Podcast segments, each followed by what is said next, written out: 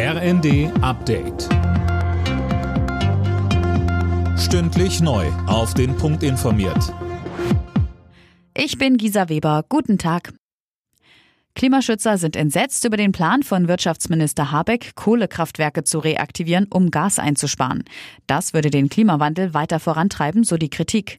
SPD-Chef Klingbeil sagte dagegen bei NTV. Wir müssen am Ende raus aus der Kohle, da sind wir in der Bundesregierung völlig klar. Aber ich glaube, wir sind uns auch einig hier im Land, dass wir nicht nachgeben wollen, dass wir eine klare Haltung gegenüber Putin wollen. Und er dreht gerade den Gashahn Stück für Stück zu. Und wenn dann die Lösung ist, dass wir ein, zwei Jahre länger auf die Kohlekraftwerke auch setzen, dann ist das eine Lösung, die ich vertretbar finde.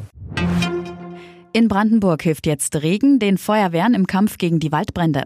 Bis zum Mittag sollen die Niederschläge anhalten. Gelöscht sind die Brände noch nicht. Sie sind inzwischen aber unter Kontrolle, so ein Feuerwehrsprecher.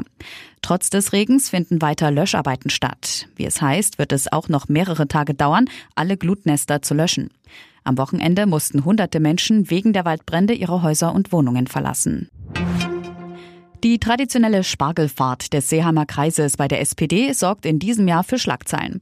Der Grund, Firmen und Verbände können für einen vierstelligen Betrag ebenfalls ein Ticket für die Dampferfahrt buchen, inklusive Treffen mit Kanzler Scholz. Sönke Röhling, grundsätzlich gibt es in der Politik aber doch immer wieder solche Sponsoring-Modelle. Auf Parteitagen zahlen Firmen zum Beispiel für ihre Stände ähnliche Beträge. Das hier ist aber eine andere Kategorie, denn hier wird explizit der Kontakt zu Bundeskanzler Scholz verkauft. Dass ausgerechnet die CDU jetzt aber laut aufschreit, verwundert schon ein bisschen, denn eine Reform des Parteiengesetzes hat sie bisher immer blockiert.